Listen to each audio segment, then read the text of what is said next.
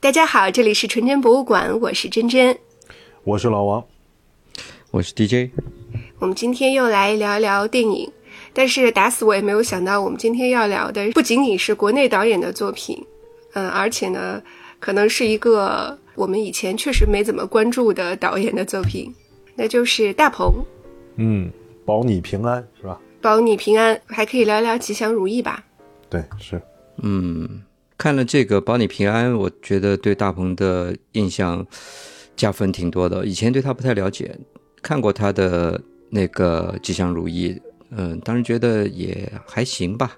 就是这种类型的片子其实也比较多嘛，嗯，但我觉得保你平安在喜剧片的类型里面算是比较突出的，嗯，是个比较好的中国的喜剧片。中国其实拍喜剧片很难拍好，我觉得。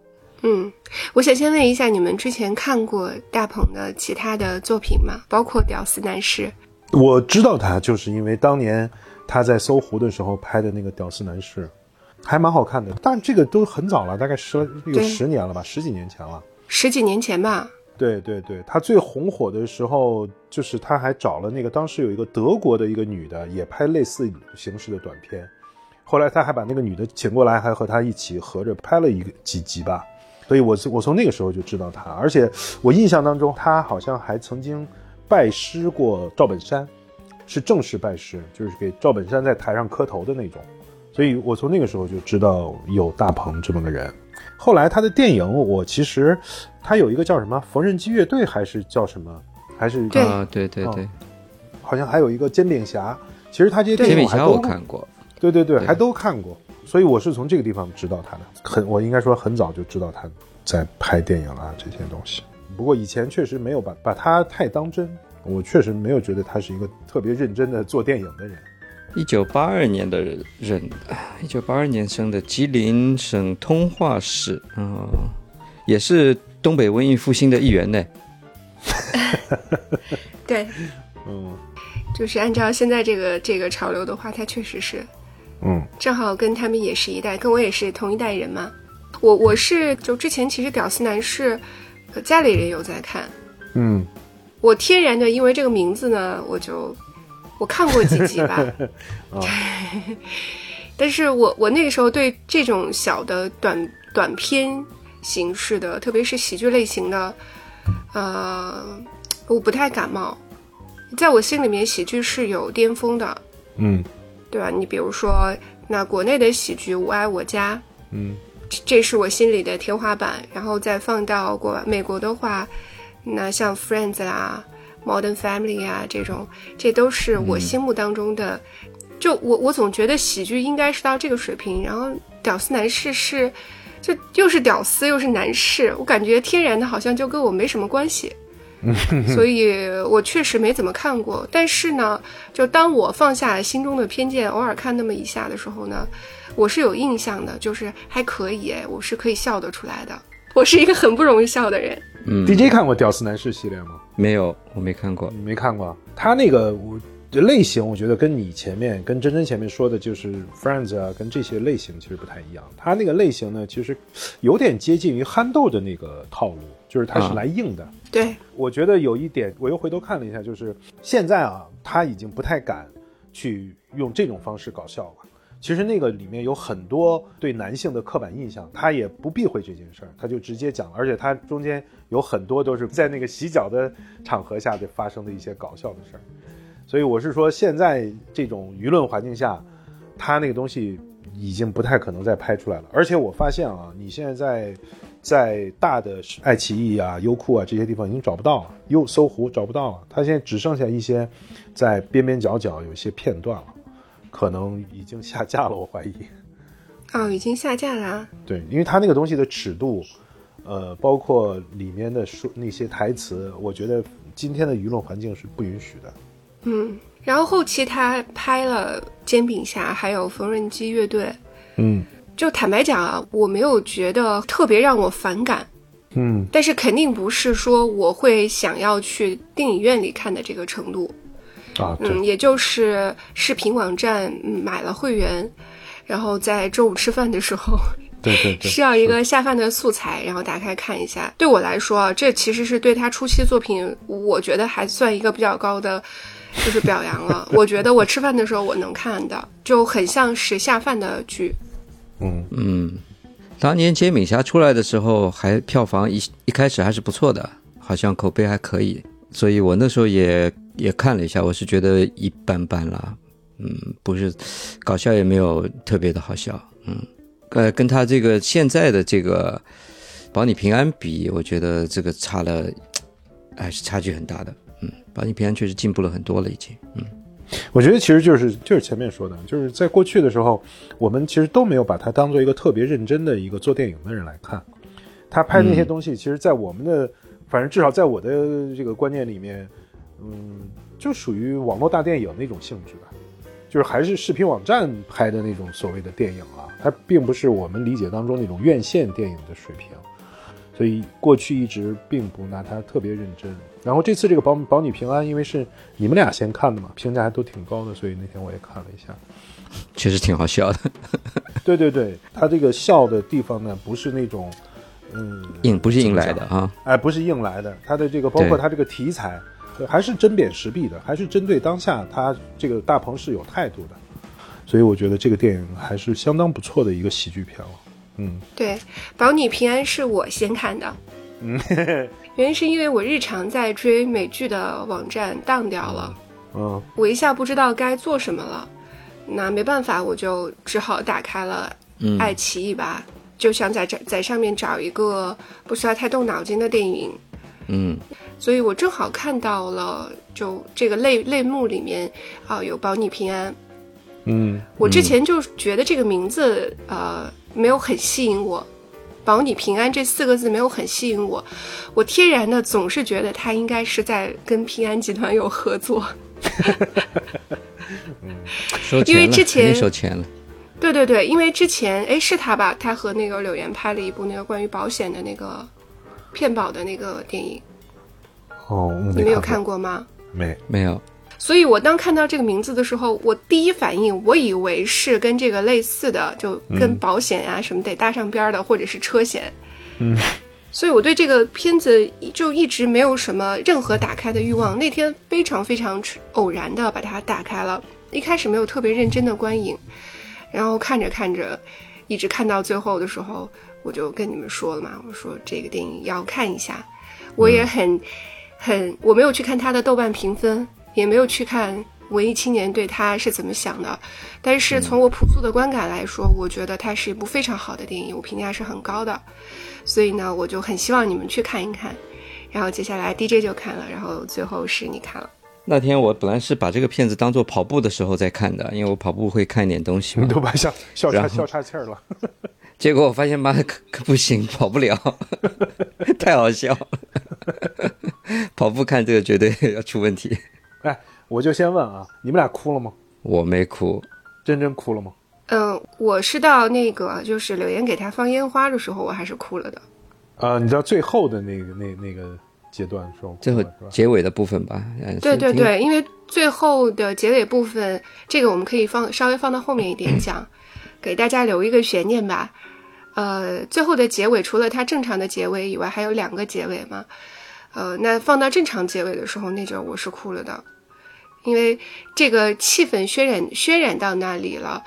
嗯，它有一个不太一样的所谓英雄的落落魄英雄的结局，然后再配上你确实没有想到的一个烟花在一起，这个还是很打动我的。嗯，反正因为我看这个电影不是哭了吗？我回来以后我跟王太说，我说我看这个大鹏的电影哭了。就王太对于大鹏的格外的不屑，你知道，然后所以呢，就是当我说我看这个电影哭了以后，王太就简直就是说你现在这个眼泪也越怎么越来越不值钱，怎么看大鹏电影也哭？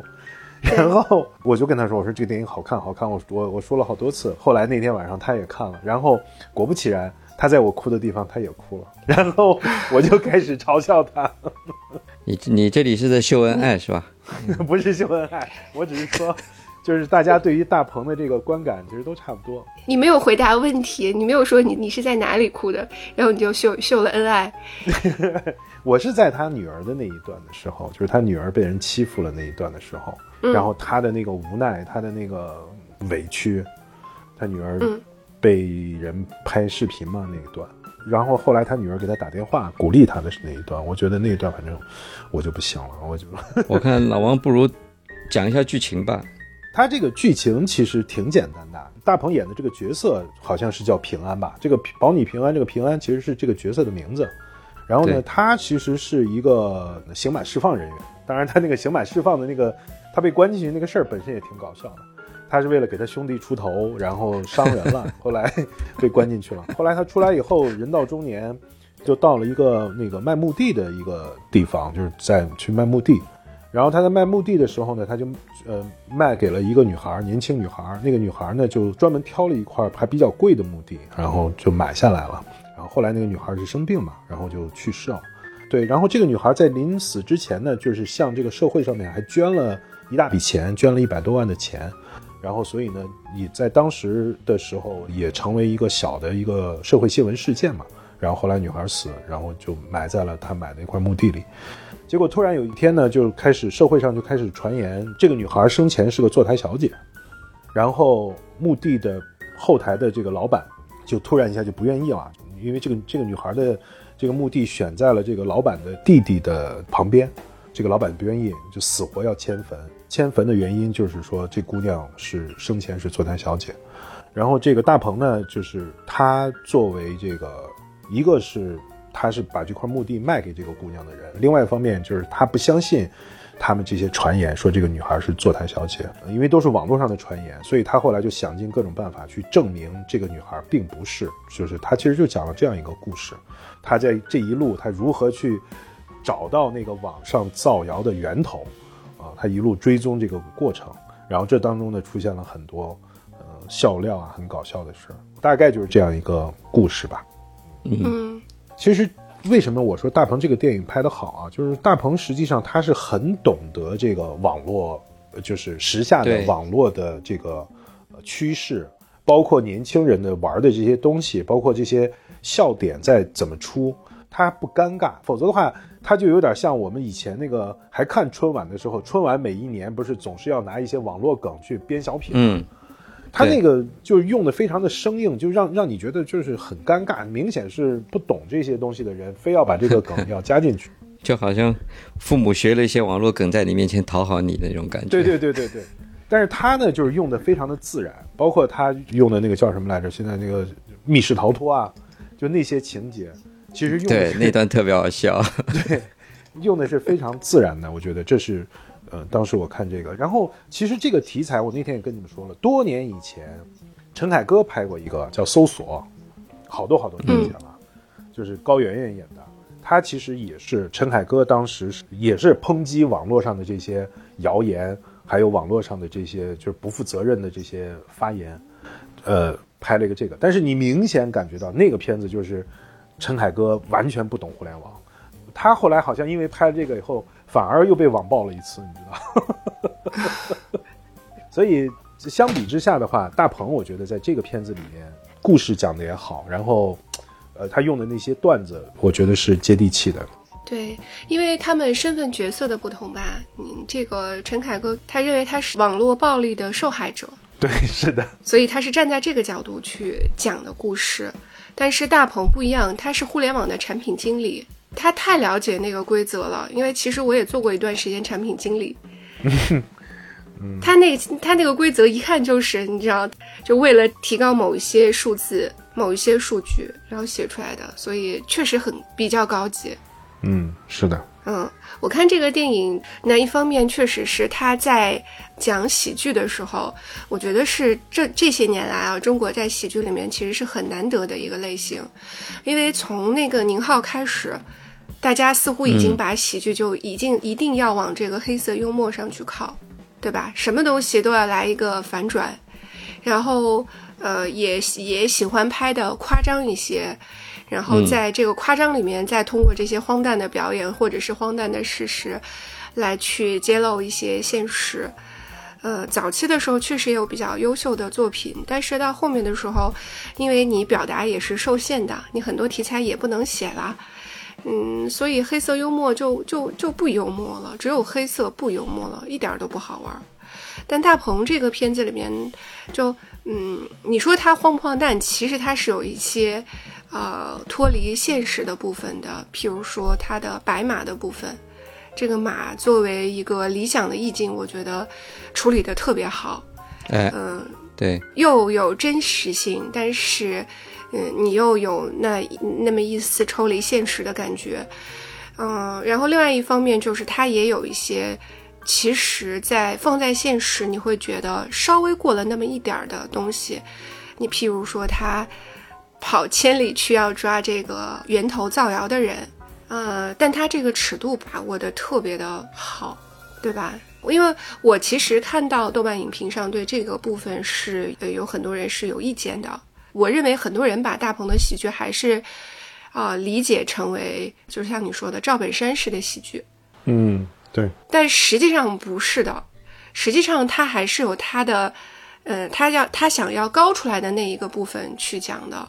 他想表达一些东西，尤其是对这个时下的一些话题的关注。对我，我不知道是不是他说的，就是说你他是明显的先把这个故事讲清楚了，在这之上，他有考虑要去表达一些东西，而且确实还表达出来了，你也不会觉得很很生硬。所以，呃，作为一个喜剧片，呃，我认为它是非常非常优秀的，就是我给的评价是很高的，特别是听小宇宙的很多的。听众确实是文艺向的，所以免不了大家都会对他有一些刻板印象吧。嗯，呃，我觉得如果还没有看这个片子的朋友，呃，其实是可以彻底抛开这个刻板印象，然后你去放松的去看一下，是一个很好的电影。然后第二个就是我想说的是，这个片子里面整个的表演，呃，是非常自然的。我对李雪李雪琴之前在综艺里面的一些表现啊，包括她在 talk show 上面的一些表现啊，其实我有看，我并没有觉得她很特别，但对吧？对，但我知道他是一个动脑子的人。你毕竟是学习很好的人嘛，他是很聪明的人。但确实，你看电影的时候你就看得出来了，学习好的人他演电影的时候是有他的，就 是。这跟学习好也有关系，我觉得有关系，就是他动脑筋，所以这个片子演得非常好，让我非常的意外，很精彩，比王迅好多了吧？我求求他们了，他们以后演演喜剧不要再加上王迅了。王迅是谁？王迅就是那个他那个同事是吧？对，他的那个同事，他一直保护他的那位同事。啊，对，对对，他的他的这个形象就一直是这种类型的嘛，就没有什么变化。就没有没有任何特殊的变化，他演所有的形象都是一一个形象一个角色，对他还是疯狂石头那个样子，所以我觉得你要请这样一个熟脸的话，对电影完成度是 打折的，对吧？我就记不住这个这个角色嘛，但是你看他用了李雪琴，就非常的记得他妹妹这个角色演的太好了。大鹏本身他自己在这个片子里面的表演也是也是蛮出色的，非常好，是的，是。喜剧喜剧能够做到不做作，不是用力的去搞笑，这点挺难的。他演得很自然。其实我发现，你如果回顾啊，从他开始这个屌丝男士，到他后来说的，就我们看过的这几个，什么煎饼侠呀，什么，包括一直到这个电影，其实大鹏一直以来他是都是从一个非常小的草根的角色的角度去讲的故事。你看他这电影其实都是这个样子。他在这个片子里面其实也是嘛，就演一个社会，甚至可以说是就是很边缘、很边缘的人了。你想一个刑满释放，然后再加上又是个卖卖墓地的，就是他他始终有一种平民的一种角度。他他不像那个陈凯歌高高在上的，就是 拍那个片子的时候，带有一种批判性质的。他没有，他其实是很融入在内的。你其实如果说起来，像这个他演的这个角色平安，他并没有把他描述的是多么的怎么讲。呃，形象多么高大，他自己也是干直播，对吧？然后也要别人打赏他，怎么样怎么样？其实他是很接地气的一个这个这个人物，所以他多年以来的电影实际上都是从这种小人物、小角色的角度来入手的。不过我不知道你们有没有这个感觉，就是因为他这个喜剧太成功啊，所以其实把他这个片子本身想要表达的一个很严肃的那个地方冲淡了，就是关于网络造谣的问题。其实这是个蛮严重，而且是个很深刻的题目。但是因为他的喜剧拍得太好，可能也或者是他不敢把话题拉得太严肃，所以我觉得对他想表达那个东西是有影响的。我的看法是。我不知道你们有没有想过，其实关于网络造谣这件事儿，实际上是非常严重的一个问题啊。对，但是他如果从网络造谣这个角度去切入，不太好讲这个事情。而且本身来说，你辟谣这个事情就是一个非常费力的，基本上来说是不太可能的一个事情，对吧？他就是把这个故事限定在某一个某一个小地区，那么这个留言在这个地区里面产生发酵。那他还有一种在这个特定的区域里面去寻根求源，去找出源头的这种可能性吧，是吧？如果是更大层面上的网络谣言，其实根本没办法去辟谣的了。我的感觉就是说，结尾的时候，就是他去找到了那个造谣的源头，然后问那个家伙说：“你为什么要造这个谣？”的时候，结果那个家伙他最后很黑色幽默的说：“说我造谣的原因其实就是为了追看一个网络小说。”的一章，嗯，修仙的什么小说？对对对，说你这玩意儿省了多少钱？结果那家伙还摇头晃脑的说说，作为我们这种大会员，我买这一张我要花九块九。我觉得他这个呢是一个很黑色幽默的东西，呃，就是我是觉得这个片子里面可能就是这种黑色幽默的东西少了一点儿，嗯，还是把它过于的。阳光了，我觉得，所以他会把这个题目其实是冲淡了一些。反正我是我是想想讲的是这个意思。然后包括他最后就是真真很感动的那个结尾，揭开了他跟这个姑娘其实之前就也有一定的缘分。对他以前也是做过一次好人好事，是吧？那个姑娘也记在心里。这个片子呢，我觉得他要去讲的这么一个道理，这个道理的大小还是把握的比较好的。他没有。小到微不足道，也没有大到上纲上线，就是一个挺朴实的道理。就这个故事里面，你卖了一块墓地给人家，那你就要维护他的权益嘛。虽然他人已经不在，他也没有亲人在这个世界上，你作为把这个东产品卖给他的人，你要维护他的权益嘛。你不能让别人把他给牵走嘛，对吧？他本人他已经去世了，他也没办法说 no 了，这是一个一个道理了。但是呢，我看到评论里面有一些人说的有一点呢，我觉得确实也是这样，就是这个骗子就纠结在要去证明她是不是一个坐台小姐。那如果她就算她是一个坐台小姐，她买了这个墓地，她就不能葬在这个地方吗？她你就有权把她给搬出来吗？对不对？对啊，我那天不也说了吗？嗯，对啊，所以在这一点上，其实电影没有再去做更深的一个探究了。他的逻辑上是说，你不是坐台小姐，所以你就不应该承受这样的污名，那你就不应该去呃被别人那个无理的把你牵走，是吧？这个是这样一个逻辑推理。那更深一层来说，你你就算你是一个坐台小姐，我花了钱，我站在这个地方，谁有这个权利把我搬走呢？这也是本身觉得好像社会上有一些不正的风气，它已经慢慢慢慢的变成了一种，变成一种大家都好像。都认可的一种情况了。其实，如果当然我们这样说的话，可能就有有点偏离我们关于这个导这个导大鹏是个好导演这件事儿了啊。但是我是说，其实如果你从你刚才讲的那个角度，或者我们之前也聊过，就是这个女孩本身的身份的，从那个角度来说的话，这个这个片子的这个成立都会成疑问。就是我花钱买的墓地，你管我是什么人呢？对吗？这个事儿本身就不成立，不管我是什么人，你都没有资格，尤其是在我身后，谁来把我的这个地方动了？我觉得这是第一个问题。第二个问题呢，其实这为什么我说他这个喜剧的部分，它掩盖了一些问题，就是好像说只要这女孩是坐台的，你迁她的坟就是对的，这个他好像是在讲这么一件事儿，所以我觉得这个点本身就是错误的。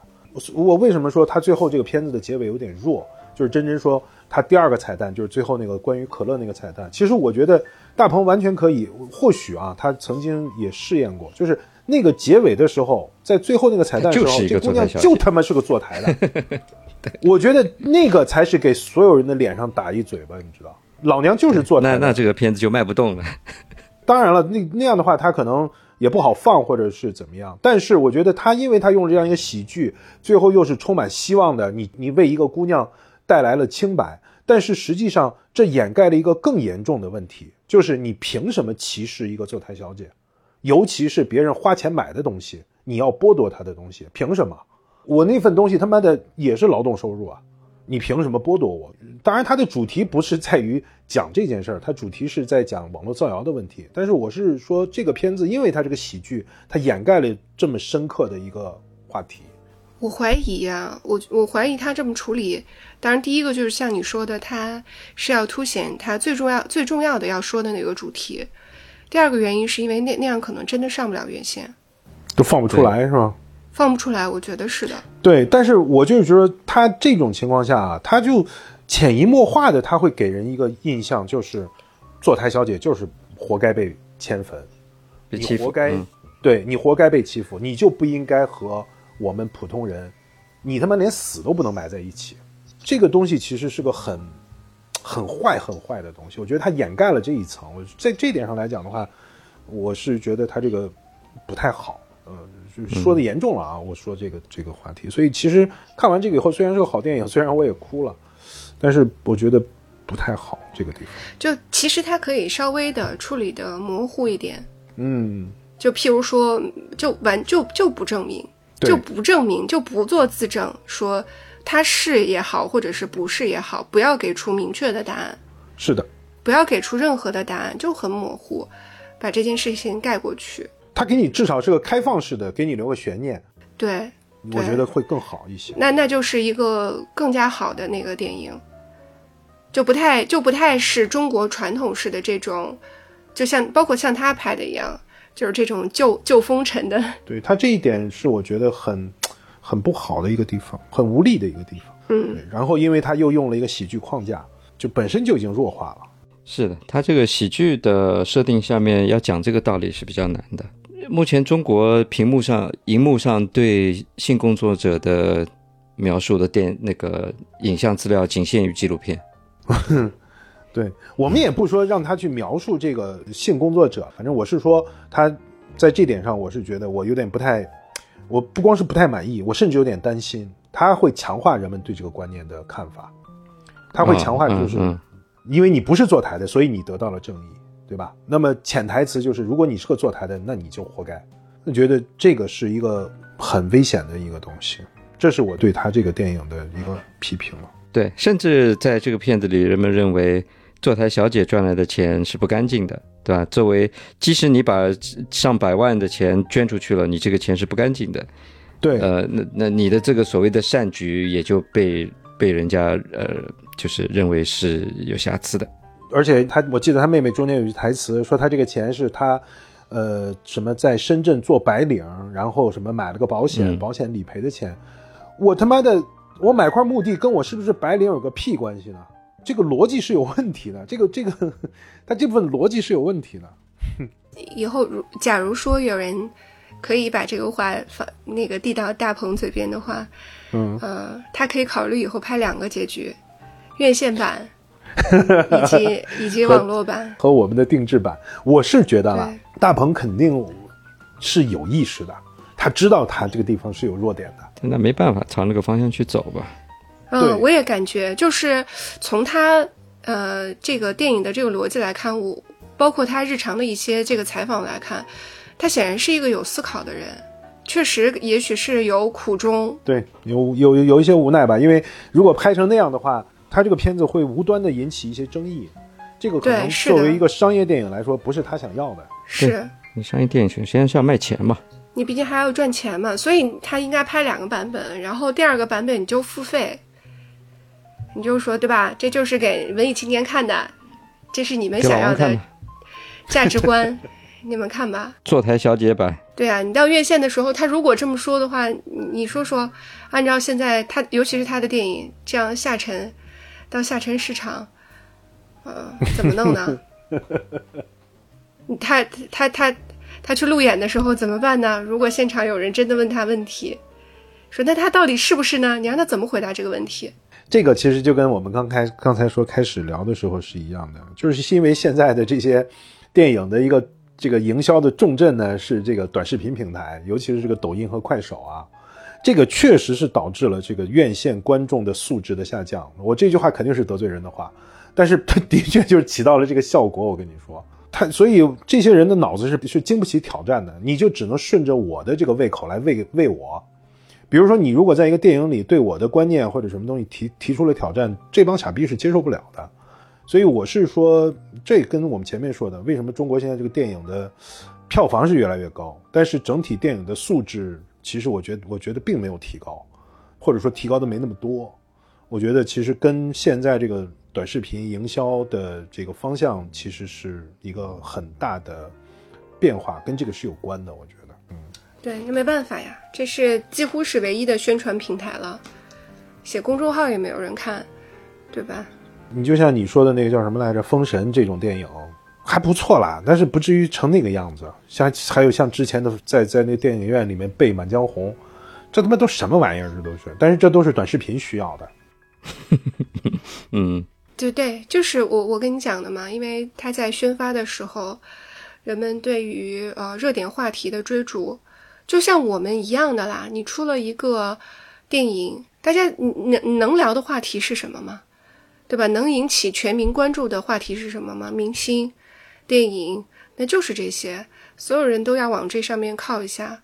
但是怎么样讲出你的特点呢？所以大家就需要在，呃，电影制作方给出的这些物料里面，他去进行二次的创作。他按照自己的思路，在他在七秒钟的时间就把你抓住。你如果保保你平安，他讲的是一个非常暧昧的话题。就他没有对这个结局做一个呃，就直接的这个这个答案的话，就像我们说的，他给一个模棱两可的答案，嗯，二创都没法创，他怎么写？他说一他不能写一个女孩被冤枉了，怎怎怎么写？哎，我就想说啊，你看我们现在为止，因为我们都不太看短视频的这些东西嘛，然后我们其实看电影，选择电影看的一个最主要的来源。很重要的一点还是依赖于我信赖的人向我的推荐，就是我好像还是一个比较古早的一种方式。像我现在看的一些新电影，或者我以前不太看过的导演或者演员的片子，我觉得大部分都是来自于你们啊，或者我关注的几个我认为比较靠谱的人的推荐。我觉得可能是这种是我们的一个获获取一个片子在看之前我要不要去看它的一个很重要信息的来源。不，你不太受这个市场营销的这个影响。我就是说，比如说你们推荐我看电影，那我一定会去看一下，因为我信赖你们两个都。对我，我因为我记得我很早很早开始看电影的时候，就是我身边的那个朋友，他看电影比我多得多，然后他会向我推荐，所以我是比较信赖身边人推荐的。其实我有我有一部分的观影也是来自于就是还还还可以的这种短视频的推荐，嗯，但是它就是以呃这个剧情讲解为主的。就那种对，嗯，给你五分钟讲个电影那种是吧？对对对，我觉得还是有比较好的这种解说的。嗯，呃，它也比较，它也比较商业化吧，就是它它是很工业化的，所以它讲完了以后，你大概就能判断了，你可以看到画面，比看文字要要容易一些。嗯嗯，但是有有一种电影，我是就特别不想看，就是在大规模的在抖音啊，还有短视频平台上面投放。这种呃宣传还有路路演的这种物料的，然后密切的和网红合作，然后邀请网红去看他们的点映的，我就已经不想看了。你说这个，反正我我是完全不懂了。就比如说《消失的她》啊，对对对，《消失的她》，我真的是觉得，我我觉得这些事儿都是就是陈思诚是绝对开了一个很不好的头。电影我我看过，是这个《消失的她》电影我看过，但是你说他因为短视频上营销，我是没不知道。他营销到就不行了，连那个网红里面的这种小朋友明星、小朋友小网红，然后也要请到现场去看一下，你适合吗？你你这个是就是你这都不应该让小朋友去看吗？对吧？然后再加上我我对陈思诚的印象就是狡猾、油腻、投机，他就是一个非常投机的人嘛。你消失的他，最重要的就是他把握了女性主义的这个趋势，然后又抓住了一些大家都很关注的这些热点。你知道他就是呃最最重要的一个素材的来源那个故事，你们知道吗？就是在泰国杀了他老婆的那个吗？对啊，对对对，消失的他就是对以那个为背景拍的。对，他其实把那个故事是买断的，买下来的，嗯，买了这个版权。但是那个电影我没看出来什么女性主义啊，就是有个屁女性主义那个电影里头所以就说，但是他在宣传的时候就是打着这个旗号。啊，可以这样啊。对，所以我是觉得他太投机了，就这这这点是非常让我不齿的。你可以去做宣传，大家为了吃口饭，这个没有任何问题。但是你要用就是这种就是非常投投机倒把的这种方式去宣传，我是真的看不上。人家是掌握了流量密码的人，是掌握流量密码，用这个流行的话来说，但是我绝对不会去看，坚决不给他贡贡献这一份票房。大鹏如果今天他再出来，我我觉得我可以去给他买一张电影票。我觉得他是我们这一代人，嗯，是里面有有理想的人吧。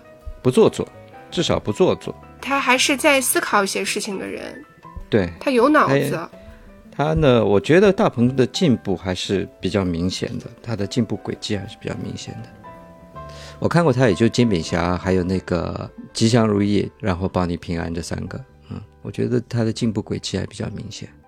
吉祥如意这个片子也还不错啦，也还不错啦，用了一种伪纪录片的手法嘛，前半段嘛，对吧？那后面又又有一个反转嘛，就是整个电影的感觉跟节奏又变了嘛。这个结构比较新颖，但故事本身没有什么特别的地方，觉得。我们说到这个喜剧电影啊，就是你们前面说像《疯狂的石头》，就是王迅的演的那个电影，我一直很奇怪，就是宁浩当时拍出这个电影的时候为什么会红？因为我当时看到这个《疯狂的石头》的时候，我第一反应就是这玩意儿明是是明晃晃的抄袭那个模仿吧，不能说抄袭，模仿盖里奇，几乎是原封不动的模仿盖里奇的那个 Snatch，就是那个叫什么坑蒙拐骗，还有那个两杆老爷枪，他几乎是百分之百的复刻盖里奇的电影。可是，在后来的几乎所有的对宁浩的评价里面，没有人提这件事儿。我觉得其实很奇怪，我一直很奇怪。本身盖里奇的电影在中国也不算是流行的吧，看过的人真的是很少的。这种我觉得也英式的，很多，盖里奇的那两个电影，这这是非常出名的两个电影啊。对，在影迷中算是比较出名的，在普通观众中其实是不出名的。两杆老烟枪这种电影，可能你听到过这个名字，真正看过的人是非常非常少的。当然了，你怎么能和《疯狂的石头》比呢？你你你面对的市场和你你说的这个不是一回事儿啊！拿来主义肯定是最好用的呀。你说它这个明显，其实怎么说，故事架构上是比较接近了，但是风格上还是不太一样。一个是中国式的这种，一个这个英式的，嗯，还是味道还是不太一样吧。呃，我在咱俩这点上意我意见不太统一。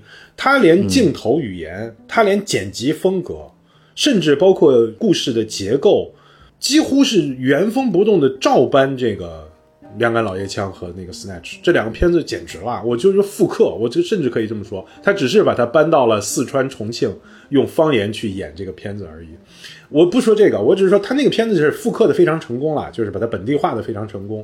可是我很奇怪的就是，为什么我几乎从来没有听到什么人说说他是在复刻盖里奇？反正当年我就有这个印象，我就很奇怪，我觉得这玩意儿是有人说他是致敬啊，好吧？如果这，但是因为它本地化的还是确实很成功，你又是方言，然后再加上几个演员本身是比较出色的，你不说，我还真没有把这两个片子联系起来。你说了，我想想倒是有点像的。我觉得它这个四川味的这个火锅味道很浓，你知道吧？就把这块肉 味道都已经盖过去了。给你冲淡了，就冲淡了。对，这个风味完全不同。我就说这两个片子其实内内核是比较接近的，但是外在的这个风味是不太一样。一个是很很冷的那种英式的幽默，一一个是比较比较浓烈的这种四川的这种爆裂式的幽默，就是给人的观感是不太一样的。啊！我今天如果这样说了以后，你回头你再对比一下，你看我当时第一次看这个电影的时候，我操！我说这玩意儿不是抄吗？这不是，怎么可以这样子？所以我到今天其实还挺奇怪的。嗯，宁浩从此以后也没有人提他这个。从此以后，他也没有拍出来什么东西啊。对，我就正想说这个。他后来离开了这个框架以后，他后来拍过那个一个科幻片儿，叫什么来着？就是那个《疯狂外星人》什么的啊，《疯狂的外星人》。后来还拍了一个什么《疯狂的自行车》还是什么东西？反正都疯狂系列嘛。对对对，但是实际上是很失败的。说实话，就是既不搞笑，也没也没思想，也不好看。嗯，我是说，这个竟然没有人提，太奇怪。我不是药神，是不是他拍的？不是，中国好的导演还是少。说实话，真正拿得出手的导演是越来越少了。啊，对，你不给他表达空间嘛？我看了一下，说是今年。国庆档的现在呃排着队准备上的，好像张艺谋又拍了一个什么东西，我真是觉得就是他还没够呢，他，嗯，好像又拍了一个什么主旋律的一个什么东西，我我好像看了一个片花，是关于反腐的还是关于什么的？啊，对对对对对，好像搞得很很很凶狠一样的，对对对，有个反腐的电影，反正各种宣发在推嘛。中国八零后还有什么拿得出手的导演吗？想不起来，我 Google 了一下，知乎告诉我是韩寒、郭敬明。行吧，韩寒的电影我一个都没看过，呃，一般般吧，嗯，非常一般，你只能用一般来形容，你实 在没啥好说的。我没看过，我反而是郭敬明的那个《小时代》，我还看过一眼。你既笑不出来，也不哭，也哭不出来，你不知道他在干什么。你说韩寒是吗？嗯，没有一点点的天分。郭敬明，我是捏着鼻子看了一下《小时代》。那如果他们俩比起来，那我投郭敬明一票。至少他能把那个物质主义能够充分的表达出来，是吧？就是那么腐朽的价值观，他至少人家把那个东西讲出来了。直到现在，就是网络上，呃，想要拍这一类型的，比如说不管是电影也好，或者是短视频也好，借鉴的依然是郭敬明。对，依然是《小时代》，就没有任何一部可以拿得出来的东西。你像美国，其实现在最近这几年也做了很多这方面的尝试嘛，就讲什么纸醉金迷的，有讲亚裔的，然后还有那个非常非常红火的亢奋，他也有很多这种片子，这反正大家也也是想拍一些想象当中的富人的生活，但国内就连想象当中的拍出来，也是郭敬明拍的最好呀，你不得不承认。对，郭呃说起来，郭敬明其实挺可笑的。一个外地人，他对于上海的这个这个生活，上海的所谓的这个浮华的生活，有一层自己的想象。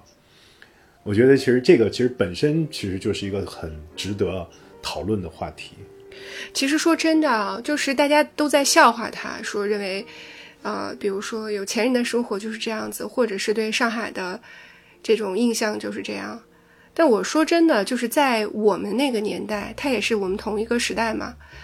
他写到，呃，上海的这些东西，其实就是我们脑海中想象的。我们脑海中想象的就是这样。当年，至少当年你就是这样子去理解那个。对，大家现在都在都在笑话他，没有什么好好笑的。我们当时认为的，就是顶级的生活就是这样，什么在。嗯，能够俯瞰黄浦江的呃公寓里面，呃，在那个露台上放了一组白色的沙发，他最后也做到了。然后这也是他的幻想。然后每个人都穿着十分名贵，呃，然后在坐在一起喝红酒。你你你你觉得很好笑吗？但在当时其实就是真的就是我们想象中的样子，只不过是随着时代的变迁，大家觉得这个东西。啊，不对了！你怎么没有人去骂安妮宝贝呢？安妮宝贝，人家现在开始灵修了。安妮宝贝还在出书呢，我知道。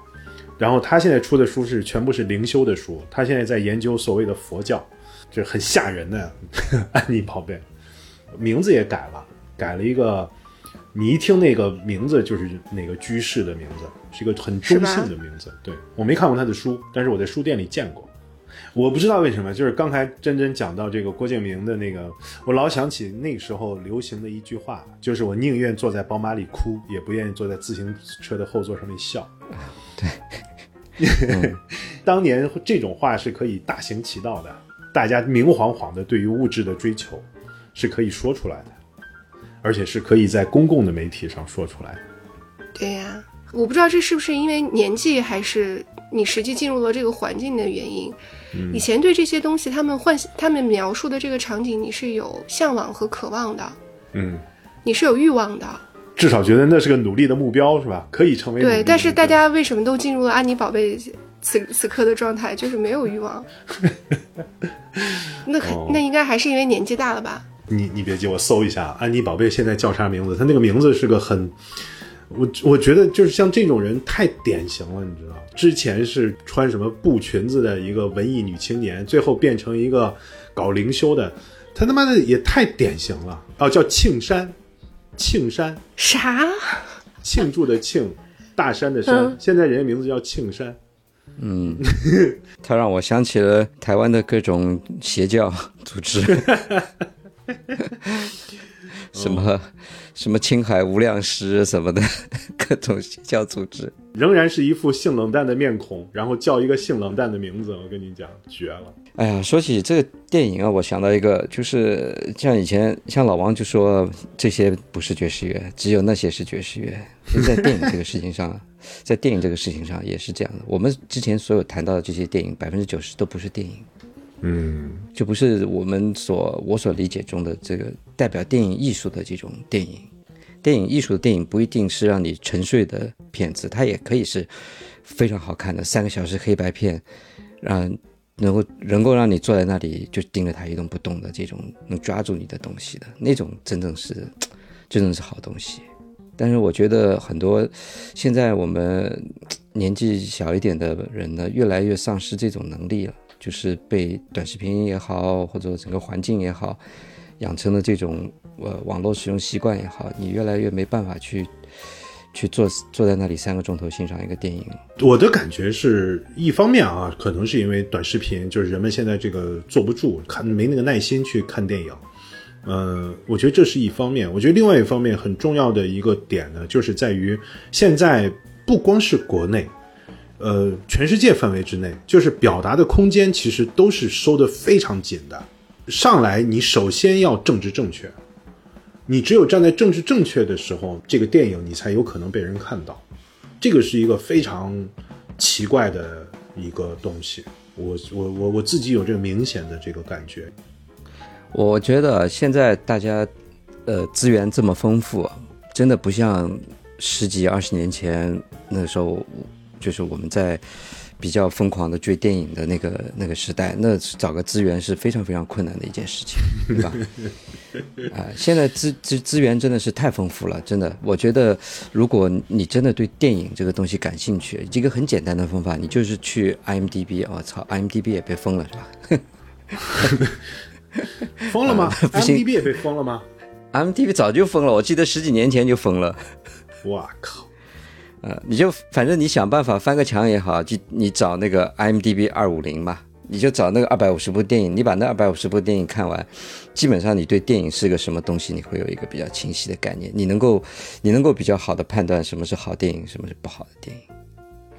这里面既有娱乐片，对吧？也有那种很严肃的电影，也有那种真的是纯意识流的，或者说只是代表了电影工业在某一个转型阶段的一些作品，它并不具有那么强的艺术欣赏性。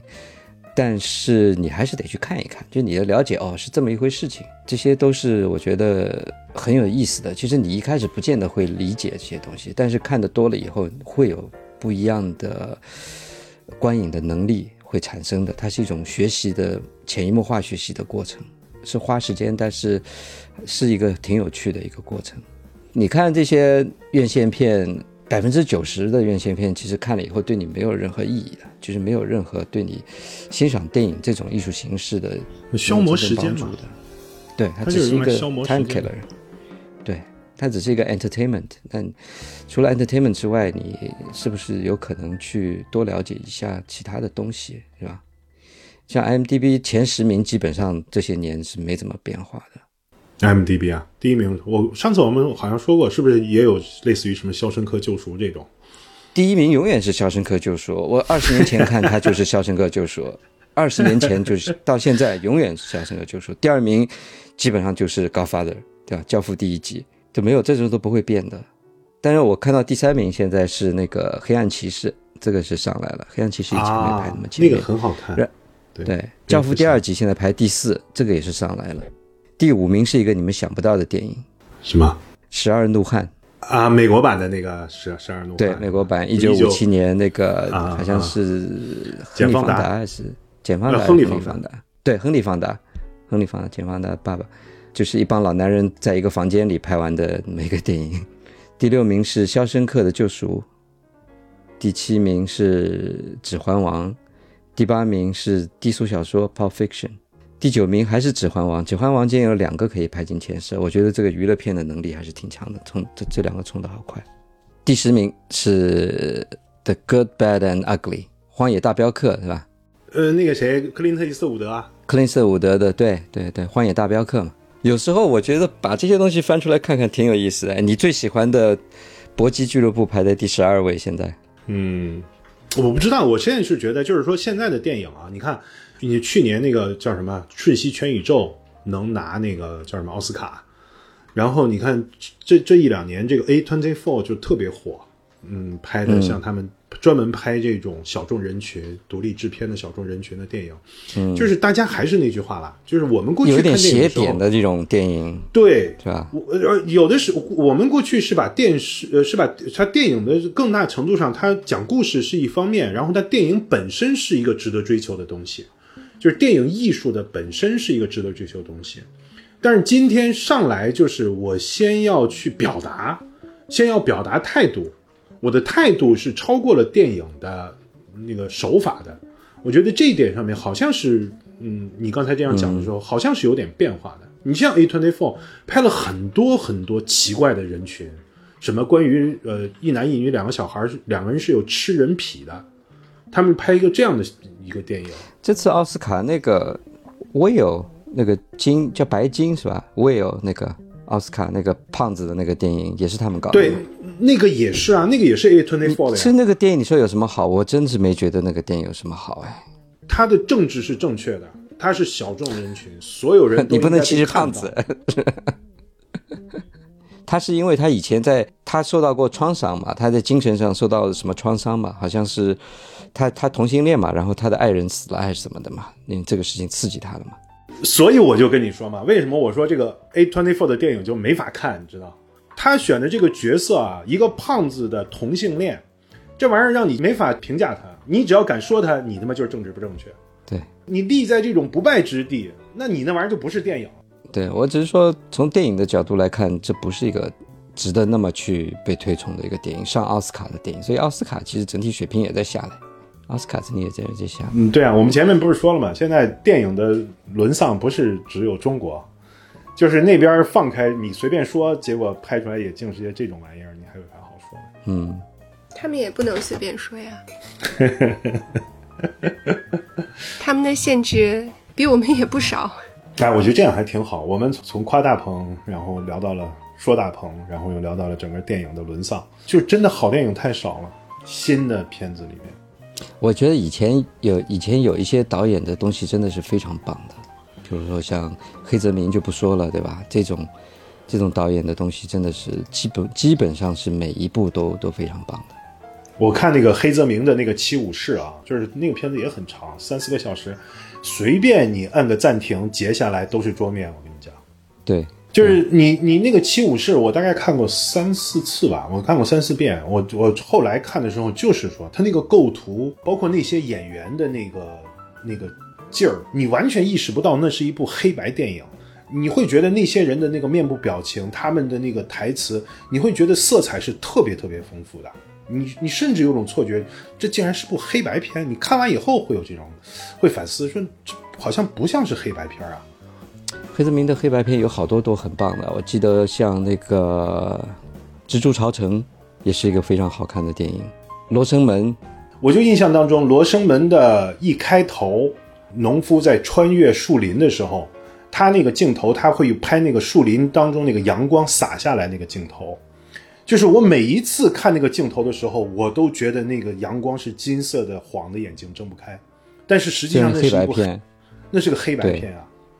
就我就认为这个就是黑泽明的能力。我到现在为止脑子里说阳光，我就老想起他那个黑白的林间的那个阳光。耀眼。哎，我觉得有时候电影呢，它它不是一定要求你要坐在那个地方认认真真的从头看到尾的。你第一遍可能是这样，你看了过以后，你很多时候可以把它当成一个背景，就把它放在那里。呃，我有的时候上班的时候，我就我会把声音关到非常非常小，甚至是把它静音，然后就让画面在那里跑。可以感觉能让你安静下来，去反而去比较认真在工作的那种感觉。你这个让我想起了窦唯的音乐，窦唯音乐不是有很多那种电影采样，然后乱七八糟的背景。嗯嗯嗯，窦唯不是有这样的专辑吗？我们竟然绕回来了。这个保你平安啊，它刚开始的时候，他那个音乐一响起，对对对对对对对，用了窦唯，是窦唯的歌吗？我当时一听，我就说，哎，这家伙牛逼，竟然可以用就想起能用窦唯的曲子来做电影，因为。很多年，你在这种这种电影里面，你是看不到窦唯的东西的，所以我当时对这个片子就印象就蛮好的。我说，而且我觉得这个大鹏是有品位的。是的，然后中间有一个地方还用了那个呃台语的那首《爱拼才会赢》，在那个地方配的也特别的恰当，我觉得。哎呦，我当时一下觉得这家伙这品味还行，还能想起窦唯。哎，我觉得有咱们有机会可以讨论一下。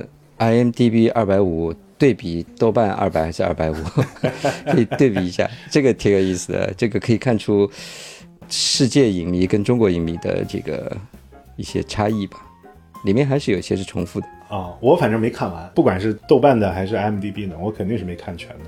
就是最后说啊，我后来是觉得，就是说看电影这件事儿呢，其实就像你前面说的，如果你要去追着 m d b 看呀，或者什么，就像你说的，它是需要下点功夫的。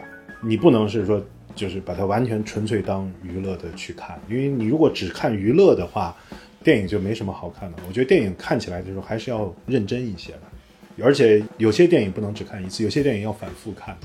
其实它真正给你一种娱乐感，就是有些电影你有的时候脑子里想起它，就这真的会给你一种这种很愉悦的感觉，你就想把它再看。回味，就回味悠长。它没有。没有任何负担的，你就把它放在那里，你知道它这个故事在怎么走，你去看一下，看一下，这样子是一个很享受的一个过程。对，我觉得我们还是要珍惜能够有电影看的当下。